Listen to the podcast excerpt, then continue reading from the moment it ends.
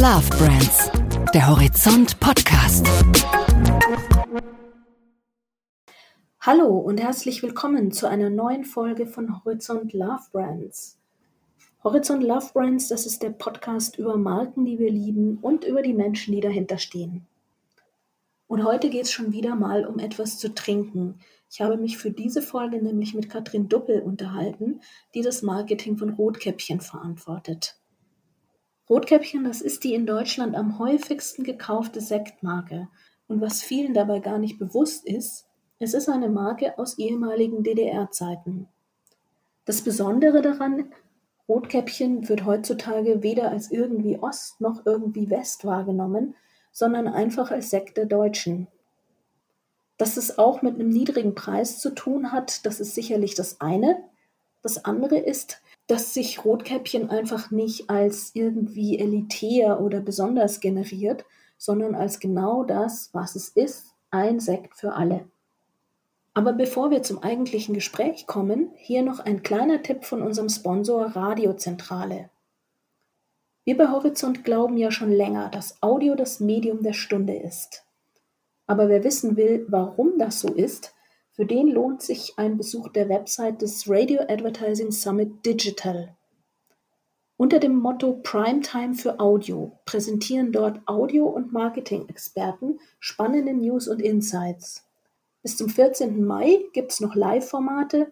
Anschließend stehen alle Inhalte aus dem vierwöchigen Programm On Demand zur Verfügung. Und das Ganze ist natürlich auch noch kostenlos. Also hört einfach rein auf www radioadvertisingsummit.de und genießt die Show. Und hier geht's jetzt los mit Rotkäppchen und Katrin Duppel. Ich begrüße bei uns Katrin Duppel von Rotkäppchen Mumm, Head of Marketing im schönen Freiburg-Unstrut in Sachsen-Anhalt. Das heißt, ich weiß gar nicht genau, wo Sie heute sitzen. Wie immer in dieser Zeit unterhalten wir uns per App und nicht im Podcast-Studio. Aber auf jeden Fall freue ich mich, dass wir zusammenfinden. Hallo, Frau Duppel. Hallo Frau Sonnenschein. Ja, und also wenn ich äh, im Büro wäre, was ich heute natürlich auch nicht bin, dann würden Sie mich tatsächlich in Eltville im schönen Rheingau antreffen denn wir sitzen nicht am Stammsitz Marketing und Vertrieb, wir sitzen ähm, in Eltville. Wo ein Teil des Unternehmens untergebracht ist, da kommen wir mit Sicherheit noch drauf. Ich würde ganz gerne, wenn Sie es mir erlauben, mal mit einer kleinen persönlichen Anekdote anfangen, wie ich eigentlich auf Rotkäppchen richtig aufmerksam geworden bin. Das ist ein paar Jahre her und ich kannte das Produkt natürlich vorher schon.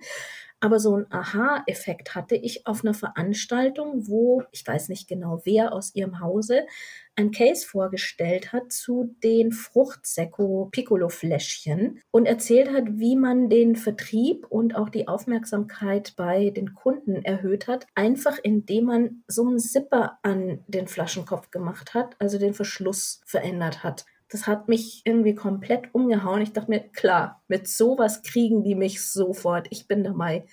Drum zum Anfang mal die Frage, sind es manchmal so diese kleinen Sachen, die das Quäntchen Andersartigkeit ausmachen, die einem Aufmerksamkeit verschaffen? Ja, also mit Sicherheit ist das ein Thema, was ja auch super darauf einzahlt, dass wir eigentlich uns immer als die Sektmarke verstehen, die eben den Verbraucher in den Mittelpunkt rückt und ähm, sich eben auch anschaut, was braucht der Ver Verbraucher eben.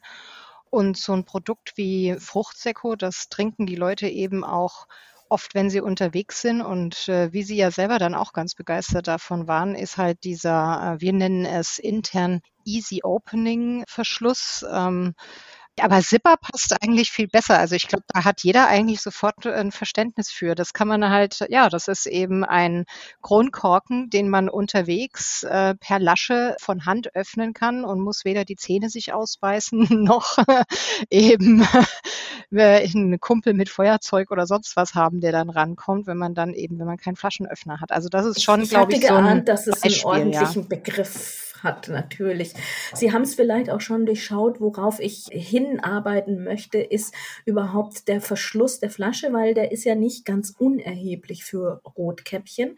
Aber bevor wir auf die Flasche und die rote Kappe und die ganze Geschichte eingehen, vielleicht auch noch mal einen Schritt zurück zu Ihnen. Mit welcher Basis sind Sie denn eigentlich ins Unternehmen gekommen? Hatten Sie schon Branchenerfahrung im Getränkebusiness? Nein, tatsächlich nicht. Also ich bin ähm, sogar dieses Jahr feiere ich mein zehnjähriges Jubiläum im Unternehmen. Das ist also schon mal eine ganz schön lange Zeit. Also ich habe durch die Bank viel Konsumgütererfahrung und auch FMCG-Erfahrung, habe allerdings auch äh, etliche Jahre im Kosmetikbereich gearbeitet, war davor einige Jahre bei Procter Gamble in äh, der Haarpflege und ähm, ja, und bin dann vom Schuppenshampoo Head and Shoulders ähm, 2011 zu den Getränken und äh, zum Alkohol gekommen und in dem Sinne dem auch am längsten bislang treu geblieben. Ich könnte sagen, nicht mehr davon losgekommen. so kann man das sagen, ja.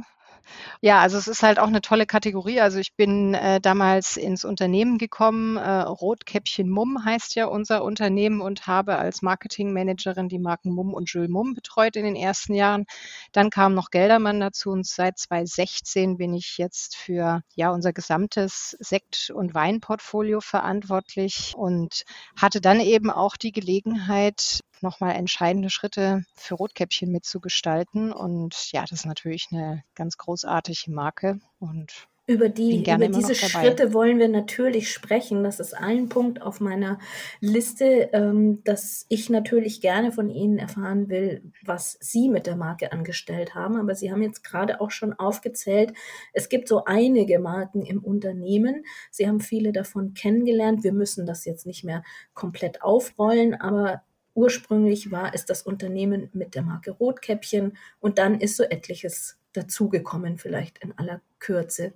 Ganz genau, ja. Ich habe es vorhin schon gesagt, die rote Kappe und die Flasche waren da. Wollen wir vielleicht tatsächlich mal bei dieser extrem langen Geschichte einsteigen? Wie oft werden Sie denn gefragt, was dieser Sekt eigentlich mit dem Märchen zu tun hat? Das ist interessant. Das sind eigentlich gar nicht die Verbraucher, die diese Frage stellen. Das sind eigentlich meistens die Leute, die aus der Marketingbranche kommen, die es mit dem Natürlich. Märchen sofort in Verbindung bringen. Und ähm, ja, jede zweite Agentur ähm, hat uns natürlich auch schon einen TV-Spot mit dem Wolf ähm, und dem Rotkäppchen vorgeschlagen. Ja, tatsächlich ist der Ursprung dieses Namens aber ganz anders und hat gar nichts mit dem Märchen zu tun, weil ähm, also 1856 ist ja unser Gründungsjahr. Da haben äh, die beiden Freunde Kloss und Förster haben äh, eine Weinhandlung gegründet und haben dann ein paar Jahre später dann eben angefangen zu versekten und ähm, hatten ihre Marke damals Monopol genannt. Und da haben, hatten aber auch schon damals diese rote Kappe und dann hatten sie nach einigen Jahren ähm, ein paar Probleme gehabt. Ähm, soweit ich mich erinnere, war das 1896 oder 91. Korrekt. 96. 96. Wunderbar, ja. Ähm, ja, und damals gab es dann eben, wie gesagt, mit äh, den Kollegen aus Frankreich, Heizsieg-Monopol, gab es einen Patentrecht- oder Namensrechtsstreit und den hat dann die Monopolsektmarke aus Freiburg an der Unstrut verloren und hat sich dann einen neuen Namen ausdenken müssen und dachte dann, Mensch, wir haben noch diese markante rote Kappe, dann nennen wir uns doch in Zukunft Rotkäppchen. Und so war dann tatsächlich der Name geboren. Also das hat überhaupt nichts mit dem Rotkäppchen aus dem Märchen zu tun.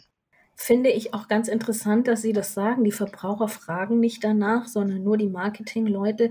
In, Im Vorhinein von so einem Gespräch denkt man ja auch immer so ein bisschen drüber nach da ist mir erst aufgefallen, dass ich es eigentlich nie in Verbindung bringe mit dem Rotkäppchen und dem bösen Wolf. Also ich habe offensichtlich eher die Verbraucherbrille, wie man schon an der Prosecco Geschichte aussieht. Dann funktioniert unsere Werbung ja offensichtlich. Da müssen wir jetzt dann mal drauf kommen, wie das eigentlich gekommen ist. Denn ich finde, das ist schon ein ganz, ganz spannender Punkt. Und das Unternehmen ist durch, durch viele politische Umwälzungen beeinflusst worden. Nach dem Zweiten Weltkrieg wird es richtig wild mit der russischen Besatzungsmacht, dann mit einer Enteignung, dann mit der ganzen Zeit in der DDR, mit Wendezeit und Treuhand. Also da war ja so einiges, was zu überleben war.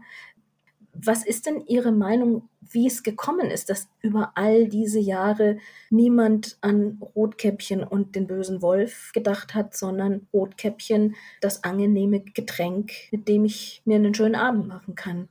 Nun, in den ersten Jahren, ähm, als es TV-Werbung gab, in den 90ern, da gab es tatsächlich auch den einen oder anderen TV-Spot mal mit äh, einem Wolf, aber man könnte vielleicht sagen, zum Glück war die Marke damals eigentlich im Westen noch nicht so stark distribuiert und hat sicher da auch noch nicht die Aufmerksamkeit gehabt. Und äh, somit ist, sind eigentlich zwei Punkte zusammengekommen. Also eigentlich ein neuer Markenauftritt mit der äh, Frau am Bahnhof, die die Flasche hinter dem Rücken hält. Ähm, das ist ja ein Spot, der sehr, sehr prägnant ist und der ist etwa 2001, 2002 rausgekommen zeitgleich mit ähm, der Übernahme ähm, der Marken Mum, Jules Mum von und MM Extra, ähm, die ähm, Rotkäppchen dann von Seagram übernommen hat. Und damit ist ja dann eben auch die gesamte Vertriebs- und Marketingmannschaft, ähm, die damals bei Seagram in Eltville saß, die kam dann eben zum Unternehmen und die hat dann eigentlich diese Distribution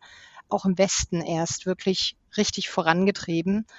Und also eigentlich haben dann wirklich so in der Markenwahrnehmung der Verbraucher, die ja dann auf einmal auch im Westen Rotkäppchen immer stärker in den Märkten wahrgenommen haben, da hat dann eigentlich dieser TV-Spot eben auch zeitgleich gepasst. Und da wurde ja eben auch schon was ganz anderes kommuniziert. Da haben wir nicht mehr mit dieser Märchenassoziation gearbeitet, sondern äh, da ging es ja wirklich darum, um eine attraktive Frau, die das Heft des Handels in die Hand nimmt und äh, eben mit der Flasche ihren Liebsten am Bahnhof überrascht. Also wo man eben ja auch eine Person sieht, die sehr aktiv ist, und ähm, auch sehr attraktiv. Und ähm, das wurde ja dann auch diese Maria, nennen wir sie intern. Ähm, oh, sie hat einen ähm, Namen.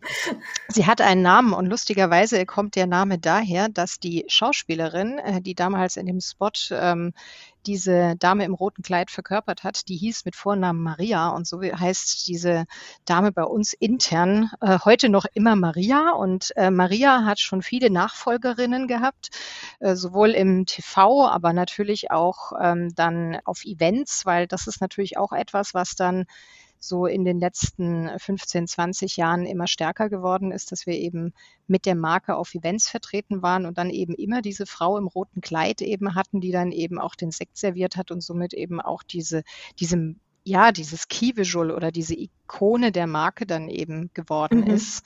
Und äh, ja, und ich glaube, dass die Frau einfach äh, so viel markanter war, dass da keiner mehr an irgendeinen bösen Wolf gedacht hat. Das glaube ich auch, ehrlich gesagt. Wir sollten vielleicht trotzdem nochmal einen Sprung zurück machen. Sie haben jetzt schon gesagt, TV-Werbung Anfang der 2000er erst so richtig großflächig und da auch erst im Westen im Westen mit Anführungsstrichen natürlich gesagt, dann weiter im Vertriebsmarkt größer geworden. Zuvor war das Ganze eine in den östlichen Bundesländern total bekannte Marke. Heute ist es eine gesamtdeutsche Marke und dieser Weg dahin ist den wenigsten Konsumenten, würde ich behaupten, überhaupt bewusst, wenn sie das Produkt einkaufen. Können Sie irgendwie erklären, wie es funktioniert hat, was ja vielen anderen ehemaligen Ostmarken nicht gelungen ist, diese Skepsis zu überwinden, die denen entgegengekommen ist und wirklich zu so einem deutschen Produkt zu werden. Was hat das Marketing vor allen Dingen geleistet dabei? Ja, also ich glaube, es ist ein, ein Gesamtthema. Wenn wir uns das Erfolgsrezept von Rotkäppchen anschauen, dann müssen wir es ganzheitlich anschauen. Und dann sollten wir vielleicht erstmal wirklich damit anfangen, was ist in der Flasche? Und das ist der Geschmack. Ähm, von Rotkäppchen. Und wenn man sich den eben anschaut, oder ja, schauen kann man den nicht, also wenn man den schmeckt, dann äh, merkt man eben, es ist ein bisschen ähm, fruchtiger als das jetzt, ich spreche immer gerne von den westdeutschen Trockenmarken, äh, von denen mhm. wir selber auch einige im Portfolio haben, aber auch äh, unser Wettbewerb natürlich auch einige im Markt hat. Und das war ja das, was die Westdeutschen eben auch kannten, so bis Ende der 90er plus natürlich. Das war ja auch die Zeit, in der dann auch Fregenet groß geworden ist. Und ähm, hier haben eben die westdeutschen Trockenmarken wirklich ein, immer, die, die stehen eben für trocken und es war ja das Selbstverständnis, Sekt hat trocken zu sein. Das ist ein Qualitätskriterium. Und äh, Rotkäppchen ist da eben immer schon sehr viel ehrlicher rangegangen. Die Leute mögen eigentlich eher halbtrocken, obwohl das keiner gerne sagt. Man mag es gerne etwas fruchtiger. Und ähm, so hat der Geschmack von Rotkäppchen eigentlich von Anfang an eigentlich die Bedürfnisse und Vorlieben breiter Verbrauchergruppen getroffen. Und das ist für mich erstens der Kern. Ähm, also das, das, sagen wir mal so, das wäre ja dann schon sozusagen der Second Moment of Truth. Also wenn ich es äh, probiert habe, wenn ich die Flasche gekauft habe und sie nach, äh, nach Hause bringe, dann schmeckt es tatsächlich. Ich trinke es nicht nur, weil es formell ist, ähm, ein formelles Getränk, das ich dann eben zu bestimmten Anstoßmomenten verwende, sondern weil ich es gerne trinke. Und da kommen wir dann eigentlich auch schon zum zweiten Thema und das ist natürlich dann eigentlich der, der Kern der Marketingpositionierung oder der Markenpositionierung. Das ist die Marke Rotkäppchen hat eben auch eine Haltung. Also mhm. Rotkäppchen mhm. hat in gewissem Sinne den Sektmarkt demokratisiert. Das ist ein Begriff, den ich eigentlich sehr gerne verwende, wenn ich das beschreibe. Wieso ähm, ist Rotkäppchen so erfolgreich? Weil ähm, eben Rotkäppchen mit seinem Preispunkt von 3,99 im Regal eben auch wirklich für breite Bevölkerungsgruppen erschwinglich ist und so auch Sekt einfach mal so ohne Anlass eben möglich macht, einfach weil es mir schmeckt. Und dann hilft es natürlich auch, wenn das Produkt tatsächlich schmeckt.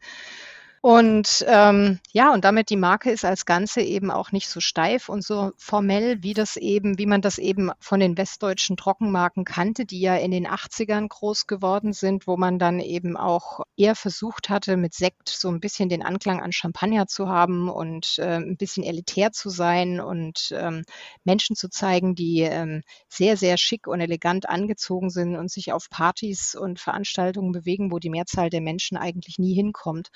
Und Rotkäppchen hat nie versucht, hier irgendwie einfach dazuzugehören, sondern äh, ist nah bei den Menschen geblieben. Das, was die Marke ja eben im Osten auch war. Sie war eine Marke, die bei den äh, Festen dabei war und diese Feste waren halt nicht ähm, elitär abgehoben und steif, sondern das waren die Gelegenheiten, wo sich die Menschen eben getroffen haben und zusammengekommen sind und wo eben auch jeder willkommen ist, egal wie und wann. Und das ist das, was diese Marke eben ausmacht. Und sie hat sich eben auch nie für was, wir haben Rotkäppchen nie so dargestellt, als wäre Rotkäppchen etwas ganz Besonderes, sondern Rotkäppchen gehört einfach dazu. Und das macht die Marke im Archetyp heute eben auch ganz klar zum Freund. Also das ist eben die Marke, die mit dazugehört und ähm, eben Teil der Gemeinschaft ist. Das ist jetzt ganz interessant, wie Sie das schildern, denn ich hätte eigentlich vermutet, dass die Marke zu DDR-Zeiten tatsächlich eher als Luxusprodukt gegolten hat. Auch preislich, glaube ich, war es ja doch höher positioniert. Oder lag das einfach daran, dass alles, was vielleicht alkoholisch war oder in diese Richtung ging, eher schon Luxus war? Ja, das ist schon richtig. Also es war Bückware, ähm, also man hat es nicht so selbstverständlich bekommen.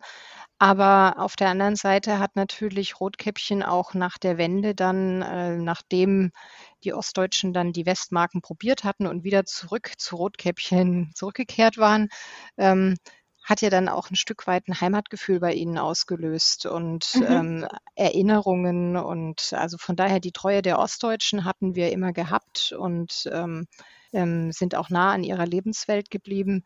Und wie gesagt, die Westdeutschen haben wir eben durch diese nicht elitäre Haltung dann eben erreicht. Diese Treue der Ostdeutschen, ich glaube, das ist auch was, was sich im Unternehmen selbst auch wiedergespiegelt hat, mehr oder weniger. Wenn ich das richtig verstehe, waren da wirklich ein paar Einzelpersonen, die hart gekämpft haben dafür, dass diese Nähe zu den Kunden auch bestehen bleibt, gerade so in den Nachwendezeiten. Das ist richtig. Das Unternehmen hatte natürlich sehr große Herausforderungen nach der Wende. Ähm, die, die Firma ähm, hatte dann ja auch ähm, unter der Treuhand äh, viele Mitarbeiter ähm, freistellen müssen oder entlassen müssen. Und ähm, dann hatten sich eben 93 ähm, ein paar ehemalige Manager des Unternehmens äh, entschieden, quasi ihr eigenes Haus und Hof zu verpfänden, um äh, dann wirklich diese Marke von der Treuhand zu kaufen. Und ähm, Unterstützung hatten sie dabei äh, von Harald Eckes Chantre, der als Westinvestor noch ähm, das fehlende Kapital dazu geschossen hat, aber diesen Ostmanagern eigentlich freie Hand bei der Gestaltung ähm, und Weiterführung des Unternehmens gelassen hatte. Und ähm, von daher, das war natürlich eine ganz fürchterliche Zeit für äh, diese Verantwortlichen in der Position, wenn man dann in so einem kleinen Ort wohnt und dann weiß, Mensch, da haben wir jetzt ganz viele Leute entlassen und sie haben diese Menschen auch am Ende dann auch wieder eingestellt. Also mhm. als dann in den Jahren darauf das Unternehmen wieder erfolgreicher wurde und wie gesagt, das ist natürlich vor allem auch passiert, weil naja, also was war eigentlich der eigentliche Einbruch? Die Vertriebskanäle sind natürlich weggebrochen, ähm, nachdem ähm, dann ähm, die DDR nicht mehr existierte und in die BRD integriert wurde. Und ähm, man hat dann teilweise haben die Mitarbeiter auch aus ihrem Kofferraum heraus Rotkäppchen verkauft in dieser mhm. Zeit. Also da war natürlich eine unheimliche Loyalität von allen Mitarbeitern gegenüber diesem Unternehmen und umgekehrt eben auch von den neuen Eigentümern gegenüber den Mitarbeitern, die dann eben diese Mitarbeiter auch wieder eingestellt haben, als es möglich war. Und das ist eben, also wir sind wirklich ein Familienunternehmen im wahrsten Sinne. Ja. In äh, diesem Sinn, wo eben diese Treue und Loyalität ähm, von beiden Seiten unheimlich wichtig ist. In der Summe ja eigentlich dann was, was wirklich auch nicht vielen Unternehmen aus der damaligen DDR gelungen ist, das beides so zu vereinen. Aber welche Rolle spielt denn jetzt diese Treue und Loyalität heute noch? Gerade wenn wir sagen, das Ganze ist im Grunde zu einer gesamtdeutschen Marke geworden und viele denken wirklich nicht drüber nach, wo kommt das her, sondern das ist einfach der Sekt, der im Supermarkt mitgenommen wird. Ist das noch irgendwo im Markenkern mit enthalten und spielen Sie das auch? Ja, also das ist natürlich sowohl in, in der Marke enthalten, also von unserer Seite als Marke versus Verbraucher, aber auch von den Verbrauchern zu uns spürt man das. Also wir haben ja auch eine unheimlich hohe Wiederkaufsrate. Also man sieht auch, dass das von den Verbrauchern zurückkommt. Aber wenn wir jetzt ähm, von uns als Unternehmen schauen, dann, ähm, wie ich schon vorher sagte, wir sind halt eine sehr bodenständige Marke, nahbar und äh, versuchen eben auch die Menschen, die uns konsumieren, in unserer Werbung eben auch abzubilden und ihnen eben auch einen Raum zu geben. Und ähm, fragen uns auch immer, ja, in welchen Lebensumständen befinden sich denn die Menschen? Welche äh, Konsumkontexte sind gerade wichtig? Und ähm, wie können wir sowohl mit unserem Sortiment wie aber auch mit der, Re mit der Kommunikation darauf reagieren? Und ähm, ja, wie können wir ihnen auch einen Raum geben in dieser Kommunikation? Das ist natürlich ähm, in den sozialen Medien mittlerweile auch ganz selbstverständlich, auch für viele andere Marken, dass man eben User-Generated Content integriert. Aber wir sind diesen Schritt mittlerweile ja auch schon etwas weiter gegangen und haben zum Beispiel jetzt im letzten Jahr an Ostern und dieses Jahr jetzt gerade äh, aktuell wieder unsere Sendeplätze für Verbrauchergrüße an Ostern in der Corona-Zeit freigeräumt. Also wo wir eben wirklich den Verbrauchern auch die Möglichkeit geben, selber aktiv zu werden und gesehen zu werden wenn sie nicht drauf gekommen wäre, wären, wäre ich natürlich drauf gekommen und hätte sie darauf angesprochen. Was für eine Aktion ist das im Grunde genommen? Ist das die Weiterführung von User-Generated Content? Wo kommt sowas her? Also ich kann mich jetzt ehrlich gesagt nicht erinnern, dass es viele Werbung treibende Unternehmen gibt, die ihre Sendezeit an die Kunden geben. Warum? Ja, warum? Also, das war einfach wirklich ja letztes Jahr auch eine Zeit, also als wir das jetzt zum ersten Mal gemacht haben. Wir sind selber also ich muss sagen, Anfang März konnte ich selber noch nicht glauben, dass wir zwei Wochen später dann im Lockdown im Homeoffice zu Hause sitzen würden und nicht mehr zusammen im Büro arbeiten würden. Und dann ist das alles ganz schnell passiert und dann war uns plötzlich auch klar, Mensch, also unsere TV-Werbung gerade, die können wir jetzt nicht ausstrahlen. Wir können nicht 20, 30 Menschen beim Feiern zeigen. Das ist absolut äh, nicht adäquat. Jetzt hätten wir natürlich auch hingehen können und dann sagen können, gut, dann machen wir einfach ähm, einen schnell produzierten 10 oder 15 Sekunden, wo wir unsere Werbebotschaft aussenden. Aber was ja auch viele gemacht haben. Ja, ähm, aber wir hatten in dem Moment das Gefühl, dass eigentlich jetzt eine, eine blanke Produktkommunikation und Werbung eigentlich nicht die richtige Botschaft ist, weil wir uns ja Rotkäppchen, wir verstehen uns ja als Wir-Marke. Wir verstehen uns als eine Marke, die eben wirklich den Verbrauchern auch Raum gibt. Und dann wäre jetzt so eine Produktkommunikation ja rein sendend gewesen. Also die hätte ja überhaupt nicht auf die Situation der Menschen eigentlich Bezug genommen und es hätte auch nicht gepasst. Und dann war wirklich dieser Gedanke, Mensch, die Leute, ähm, letztes Jahr war es ja noch extremer als dieses Jahr, wo wir vielleicht wenigstens uns in kleinen Kreis an Ostern treffen. Aber letztes Jahr sind ja die meisten von uns tatsächlich dann brav alleine in ihrer Wohnung gesessen und dann eben diese Botschaft an die Menschen zu schicken. Und ich muss auch wirklich sagen, es hat uns auch selber dann sehr berührt, als wir äh, diese Einsendungen bekommen haben, weil da waren schon Botschaften wie, da hat sich dann einige Mitarbeiter und äh, Bewohner eines Altenheims zum Beispiel, den habe ich immer noch im Kopf, den Spot, die haben dann eine Nachricht geschickt, an uns, ähm, die haben Schilder hochgehalten, auf denen dann stand, macht euch um uns keine Sorgen, es geht uns gut. Und das war natürlich in so einer Situation, das war ja unheimlich emotional, ähm, diese Phase. Das war schon auch etwas, was auch uns wirklich sehr berührt hat und ich denke, was viele Menschen berührt hat und was einfach an der Stelle, naja, wenn Sie jetzt danach fragen, äh, ist es die Weiterentwicklung äh, von User-Generated Content? Ja, und ich glaube, es vermischt sich dann eigentlich auch schon mit Haltung. Also es ist jetzt nicht so ja. die Art von Haltungs Kampagnen, äh, die es dann in den ein, zwei Jahren davor gab, wo man dann gesagt hat, ist jetzt Purpose ähm, der einzige Weg und man hat dann versucht, die Leute so zu erziehen oder ihnen zu sagen, wir stehen für XY. Das war gar nicht, also diese Art von Sendungsbewusstsein äh, war gar nicht unser Ziel, jetzt irgendwie zu sagen, ähm, wir stehen für dieses oder jenes Thema.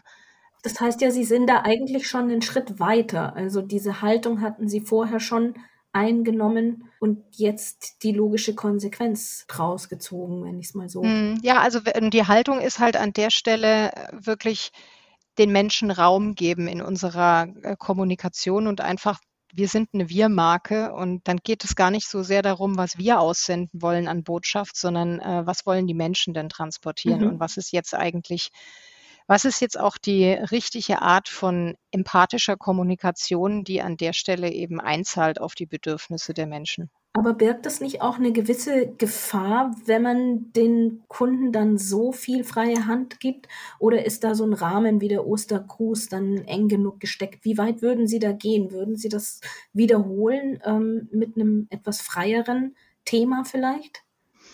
Ja, wir haben es ja jetzt dieses Jahr wiederholt und da haben wir uns auch Gedanken gemacht. Also wir setzen schon natürlich das, das Grundthema, ähm, den Rahmen und ähm, also wir, dieses Jahr haben wir dann diese Nähe-Senden-Kampagne, die haben wir dann weiterentwickelt in Freude senden, weil wir ja jetzt auch gerade merken, also so der erste Schock, äh, der letztes Jahr da war, der ist ja jetzt rum, aber jetzt ist ja diese wahnsinnige Frustration, wie lang geht das Ganze jetzt eigentlich noch weiter, sodass uns dann eigentlich wichtig war, dass wir jetzt nicht nur Botschaften senden wie ähm, das ist jetzt alles ganz fürchterlich und schlecht, sondern dass wir dann schon ein bisschen, ähm, wir definieren die Tonalität im mhm. Vorfeld. So wollen wir es mal sagen. Und die Aufforderung, die wir dann für die Einsendungen rausschicken, die definiert halt diese Tonalität und ähm, in dem Rahmen äh, sind die Konsumenten dann frei. Aber uns war es eben wirklich wichtig, positive Zeichen zu setzen und jetzt ähm, nicht die sehr traurigen Aspekte dieses Themas zu beleuchten, auch wenn die natürlich auch ihren Raum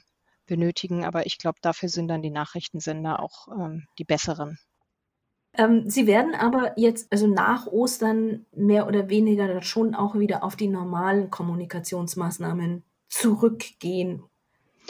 Ja gut, wir haben natürlich im letzten Jahr komplett unsere Kommunikation dann äh, relativ schnell angepasst. Also sowas gab es bei uns auch noch nie. Also normalerweise ist bei uns immer die Entwicklung eines neuen TV-Spots etwas sehr Heiliges, was auch mit allen Instanzen im Haus besprochen wird und sich dann durchaus auch mal ein Jahr hinziehen kann. Und äh, da haben wir natürlich letztes Jahr dann mehrfach sehr, sehr schnell gehandelt und äh, innerhalb weniger Wochen dann Kommunikation überarbeitet, so wie wir das dann auch im Sommer gemacht haben, weil auch da war dann plötzlich also zehn Leute mit einer Wasserschlacht zu zeigen, äh, die miteinander feiern. Das hat uns, hat sich auch nicht richtig angefühlt für uns. Also haben wir da dann einen äh, Spot gemacht, der eben Möglichkeiten zeigt, wie man ähm, trotz ähm, Beschränkung von ähm, Personen im eigenen Garten, Wohnung oder was auch immer, wie man die Freizeit gestaltet, äh, wie man trotzdem eine gute Zeit verbringen kann und äh, hatten das dann gezeigt ähm,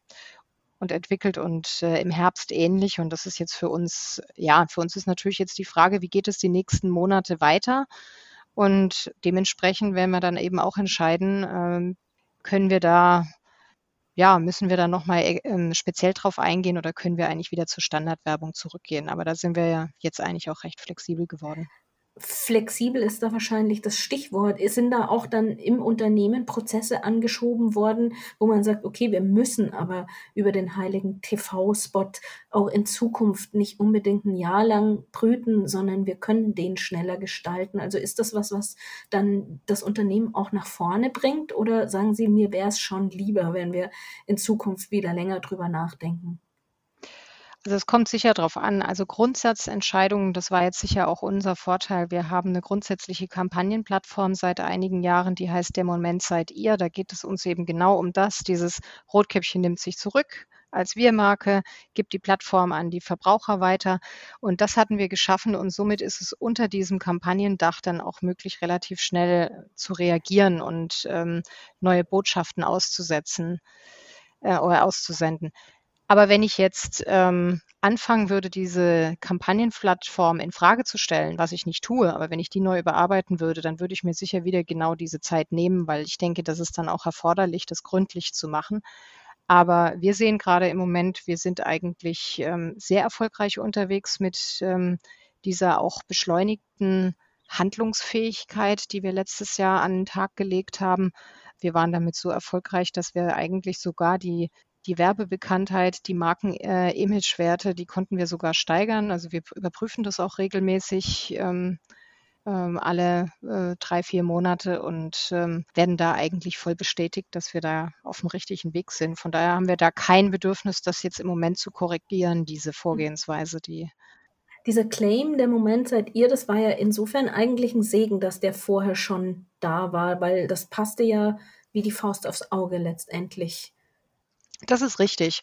Also, wir haben wirklich in den letzten Jahren, ähm, bei Rotkäppchen und auch, ähm, bei anderen großen Marken im Portfolio, ähm, wirklich das Ziel gehabt, dass wir solche Kampagnenplattformen schaffen, weil mittlerweile es ja auch so ist, ich brauche ja so einen Claim nicht nur für einen TV-Spot, der dann hinterher ein Abbinder ist, sondern ich brauche ihn ja muss ihn ja auch übersetzen können in die sozialen Medien. Und hier ist ja auch der, das Bedürfnis nach einer höheren Schlagzahl in der Generierung von Content sehr groß. Und da muss mir dann halt klar sein, welche Contentfelder ich abdecke. Und von daher, wir hatten auch viele Diskussionen mit unseren Marktforschungsinstituten, ob äh, gerade dieser neue ähm, Claim, ob der so wahnsinnig eingängig ist und ob der so stark ist wie manch anderer Claim im Sektmarkt ähm, aus der, sagen wir, etwas älteren Welt. Aber ähm, wir haben uns am Ende dafür entschieden, auch wenn er vielleicht im ersten Moment so ein bisschen banal klingt, aber weil wir gesagt haben, das ist eben genau diese Kampagnenplattform, die uns so viele Möglichkeiten gibt, darunter noch zu spielen. Und ähm, im Nachhinein war das auch die richtige Entscheidung und zeigt dann eben in so einer Situation, dass eben eine solche Kampagnenplattform eben sich auch verschiedene Lebensumstände und Situationen adaptieren lässt und immer wieder neu interpretieren lässt und damit dann eben auch hilft, die Marke relevant zu halten. Mhm. Marke relevant halten ist nochmal ein spannender Punkt, weil sie sind ja nun seit Jahren eigentlich eben die führende Sektmarke. Das jüngste, was ich gefunden habe, war äh, im Februar Splendid Research, hat wieder gesagt, größte deutsche Sektmarke. Ich nehme an, die Markenbekanntheit ist bei 80, 90 Prozent mit Sicherheit. Das schafft Fall, ja, ja aber auch so einen gewissen Druck, das Ganze oben zu halten. Was sind denn da die Möglichkeiten, die Konsumenten noch immer weiter bei der Stange zu halten? Nur oben zu sein, reicht ja nicht auf Dauer. Na, wir haben jetzt bisher sehr viel über Kommunikation geredet, ähm, aber das ist ja auch wieder nur eine Seite ähm, des Erfolgs einer Marke und auch der Marke Rotkäppchen. Ähm, als wir, als ich damals 2016 die Verantwortung übernommen habe ähm, für das Marketing, da sind wir hingegangen und haben die Marke nochmal ja wirklich von allen Seiten beleuchtet und haben ja gerade auch eine neue Kommunikation entwickelt, ähm, also eine neue Kampagne und ähm, haben damals auch viel Marktforschung gemacht. Also was verstehen die Leute eigentlich unter der Marke, ähm, haben es wirklich ähm, auf Herz und Nieren untersucht. Und was dann eben auch sehr deutlich geworden ist, ist, dass dieses breite Sortiment, das wir ja über die letzten 20 Jahre aufgebaut haben, dass es eben auch ein ganz entscheidender Aspekt ist, dass die Marke so erfolgreich ist und eben auch so facettenreich und vielfältig wahrgenommen wird, weil ähm, Kommunikation alleine kann das einfach gar nicht leisten. Also bei uns ist wirklich auch wichtig, dass wir eben für unterschiedlichste Anlässe und Konsumsituationen eben Produkte haben. Und das beginnt ja eben, äh, unser Kerngeschäft ist natürlich nach wie vor Sekt. Da haben wir dann ähm, unser Traditionssektsortiment. Dann haben wir für die besonderen Momente eine Flaschengärung, die etwas teurer ist. Dann haben wir aber eben auch ähm, ein Weinsortiment, das dann eher für die Leanback-Genussmomente ist. Dann haben wir für die jüngeren Konsumenten äh, seit 2014 den Rotkäppchen Fruchtsäcko, von dem wir ja vorher auch schon gesprochen mich. hatten. ja, sie sind ja auch noch unter den Jüngeren. Sie müssen sich mal überlegen, was jung heißt bei äh, einem Kernmarkt Sekt, ähm, der ja doch, äh, das ist ja schon ein etwas ja, also da ist das Durchschnittsalter im Sekt alleine im Kerngeschäft ähm, schon 50 plus. Ja, und ähm, alkoholfrei gibt es auch noch. Genau, alkoholfreien Sekt haben wir eingeführt, schon, ähm, ich glaube 2009 etwa. Und ähm, aber wir haben mittlerweile eigentlich in unserem gesamten Portfolio, egal ob das jetzt äh, Wein, äh, Schaumwein oder eben das Weinmischgetränk äh, Fruchtsäcko ist, haben wir jeweils immer alkoholfreie Angebote auch mit drin. Das heißt, es gibt keinen Grund, äh, die Finger von Rotkäppchen zu lassen eigentlich. Ja, und diese Breite ist natürlich total wichtig, auch ähm, um relevant zu bleiben als Marke. Also um eben auch in verschiedene Situationen eben auch ähm, ja, wahrgenommen zu werden. Das heißt ja, da findet ja ganz viel dann letztendlich am Regal einfach auch statt, was jetzt möglicherweise während der Pandemiezeit für Sie auch von Vorteil war. Ich nehme an, von Gastronomieschließungen etc. waren Sie jetzt nicht so betroffen, aber Events natürlich, haben Sie schon erwähnt. Macht es einen großen Teil aus, dass Sie da jetzt keine Kontaktmöglichkeiten mehr haben? Also für uns ist tatsächlich jetzt im Kerngeschäft bei Rotkäppchen ist natürlich ähm, die Tatsache, dass die Leute viel zu Hause sind und ähm, nicht mehr in die Gastronomie können, das hat sich natürlich durchaus positiv auf den Absatz abge, äh, ausgewirkt. Wobei natürlich wir haben ähm, als Rotkäppchen Mumm Gruppe haben wir auch ein Gastronomiegeschäft, das natürlich auch gelitten hat in dieser Zeit. Aber wie Sie schon sagten, das ist für Rotkäppchen als Marke jetzt nicht so relevant. Da ist dann schon der Point of Sale im Supermarkt, der ist wichtig und natürlich auch dieses große Sortiment das eben wirklich allerlei Anlässe abdeckt und eben auch Geschmacksvorlieben abdeckt. Und äh, ja, natürlich in der Pandemie, gerade in dieser ersten Phase, als die Menschen dann verschreckt durch den Supermarkt gehuscht sind und gehofft haben, dass sie schnell wieder rauskommen und äh, Hauptsache ihre To-Do-Liste abgearbeitet haben, ist es natürlich leichter als große, starke Marke dann so einen Anker zu bieten, eine Marke, der man vertraut, da in solchen Zeiten steht man ja dann auch nicht gerne äh, fünf Minuten vor jedem Regal, um dann zu gucken, was es denn da noch an Alternativen gibt. Also da sind wir natürlich schon Leuchtturmmarke innerhalb der Kategorie. Als die Toilettenpapierpaletten leergeräumt waren, hat man wenigstens noch den Blick auf ein sicheres äh, Ankerprodukt Rotkäppchen werfen können. So ist das. Frau Duppel, das war ein sehr anregendes, prickelndes Gespräch. In diesem Sinne bedanke ich mich ganz, ganz herzlich, dass Sie bei uns mitgemacht haben. Ja, vielen Dank, Frau Sonnenschein, für die Gelegenheit und vielleicht demnächst ja mal wieder mit einem Gläschen Rotkäppchen sehen wir uns irgendwo live.